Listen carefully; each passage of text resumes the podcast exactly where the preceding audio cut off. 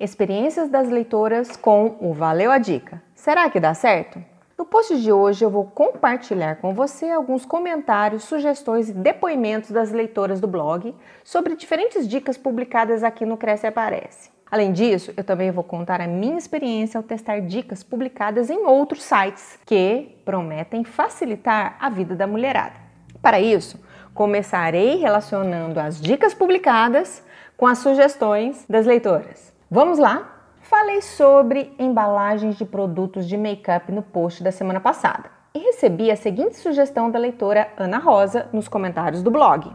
Como sempre, adorei! Você sabia que muitas marcas trocam suas embalagens por produtos novos? Como uso muito a MAC, guardo as embalagens. Cinco, acho que são cinco. E troco por um batom. Acho topíssimo. A iniciativa mencionada é um programa chamado Back to MAC na verdade, são seis embalagens que você deve juntar para trocar por um batom. Clique aqui e saiba mais detalhes.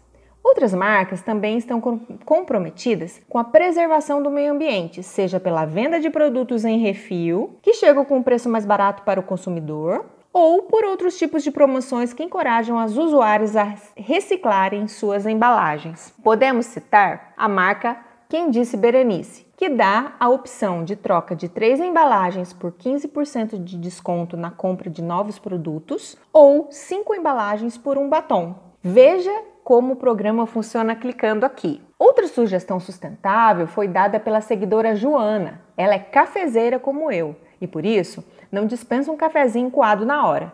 A leitora me apresentou o coador de inox para passar café individual direto na xícara, sem precisar usar coador descartável ou aqueles que usamos por cinco vezes, conforme coloquei no post, cinco utensílios domésticos que você deveria ter em casa. Vale a pena o investimento no tal utensílio ao considerarmos o custo-benefício do produto e o impacto positivo da redução do descarte de filtro de café. Leia também o post Vamos para o Clube? Na mensagem, a Joana explica que tanto o coador quanto o copo são bem práticos e fáceis de lavar. Leia a dica enviada e veja a foto do coador abaixo. Uso esse coador. Este coador é ótimo, só passar água e às vezes pode usar detergente neutro. Este copo tem dupla camada. O café fica bem quente, mas não se queima a mão. Que legal, Joana, não conhecia. Também amo café. Se você gostou da ideia, adquira o seu coador clicando aqui. Como mencionei no início do texto, eu também venho testando algumas receitinhas para verificar se realmente trazem resultados efetivos. Então, vamos aos fatos. Há pouco tempo, repostei no store do Instagram um post da página A Dica do Dia que sigo no YouTube, sobre a qual eu também falei no post Renove a sua vida gastando pouco. Na postagem, escrevi que testaria uma misturinha da Flávia Ferrari para não precisar usar ferro de passar roupa. Eu detesto passar roupas e me livrar da tarefa seria uma benção. A receita é 100 ml de álcool líquido, não precisa ser o álcool 70 que está custando o olho da cara, por causa do coronga. Use o álcool 46%, pois faz o mesmo efeito. 100 ml de amaciante de roupas. Se for do tipo concentrado, coloque metade, 50 ml. E escolha um bem cheiroso para deixar suas roupas perfumadas. 800 ml de água de torneira. Misture tudo e coloque em um borrifador. Depois de seca, borrife a mistura na roupa e dobre da maneira que você está acostumada, como se estivesse acabado de passá-la. Ela ficará um pouco úmida, por isso deixe fora do armário por um tempo antes de guardá-la. Fique tranquila que depois evapora. Eu usei em roupas de malha, jeans, lençóis e nas toalhas. Deu super certo. Fiquei espantada com o ótimo efeito da mistura em uma calça de linho que amassa fácil. E isso sem contar o cheirinho que fica no ar. Hum. Não testei em camisas ou peças mais difíceis de se passar, mas, segundo a minha mãe e leitora especial do blog, a vovó TT, após lavar a peça, você deve pendurá-la no varal, em um cabide, deixar secar e somente depois de seca, naquela posição, borrifar a mistura. Experimente você também a misturinha e me conte sua experiência nos comentários no final do texto. Ah, recomendo fortemente que você siga a dica do dia, colocando este canal em seu hall de turmas. Leia mais sobre o assunto no post vá procurar sua turma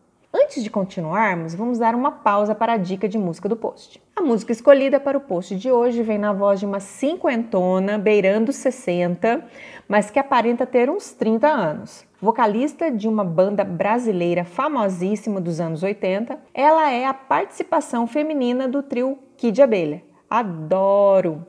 Com vocês, Paula Toller cantando sucesso Todo Meu Ouro, em versão ao vivo. Escute só. Voltando ao nosso assunto, gostaria de dizer que nem tudo são flores na vida da bloguenta que vos fala. Resolvi testar um novo jeito de lavar os cabelos crespos, cacheados ou ondulados que li um site destinado às mulheres mais velhas. Na publicação, disseram que há duas formas de lavar os cabelos. Um, usar a tradicional dupla shampoo e condicionador enquanto o primeiro limpa, abrindo as cutículas dos fios, o segundo as fecha, selando a camada mais externa de modo a deixar o cabelo mais maleável. 2. Usar o condicionador para lavar o cabelo, uma técnica chamada co-wash, para retirar resíduos sem comprometer a película de proteção natural do fio. Você deve escolher um produto que não contenha silicone ou derivados do petróleo na sua fórmula. Aplique, massageie, enxague e pronto. Eu lavei meus cabelos ondulados seguindo à risca o procedimento da lavagem número 2. Deixei as madeixas secarem naturalmente para não ter interferência do uso do secador de cabelo no resultado da experiência. Af, cuidados de pesquisadora.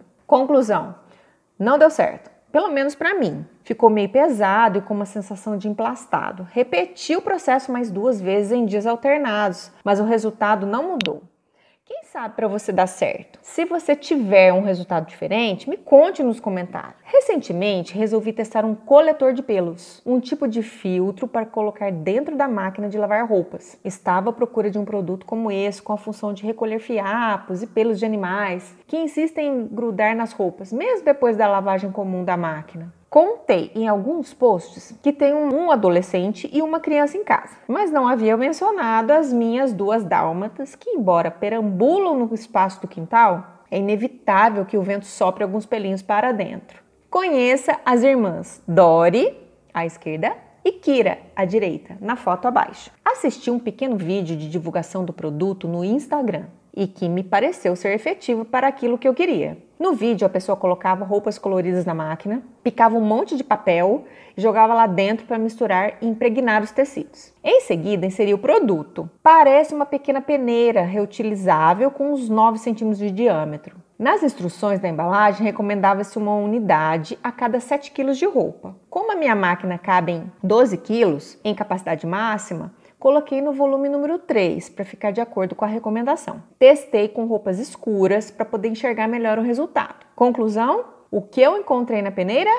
Nada, não funcionou. Preferi não compartilhar a foto e nem a marca do produto, pelo menos por enquanto, porque decidi escrever para o SAC, Serviço de Atendimento ao Cliente, do fabricante, para relatar o ocorrido e solicitar explicações a respeito da sua ineficácia. Talvez seja algum defeito de fabricação ou algum problema na instrução do modo de usar. Seria precipitado da minha parte emitir um parecer antes de um contato direto. Enfim, quando eu tiver a resposta, voltaremos a falar sobre o assunto.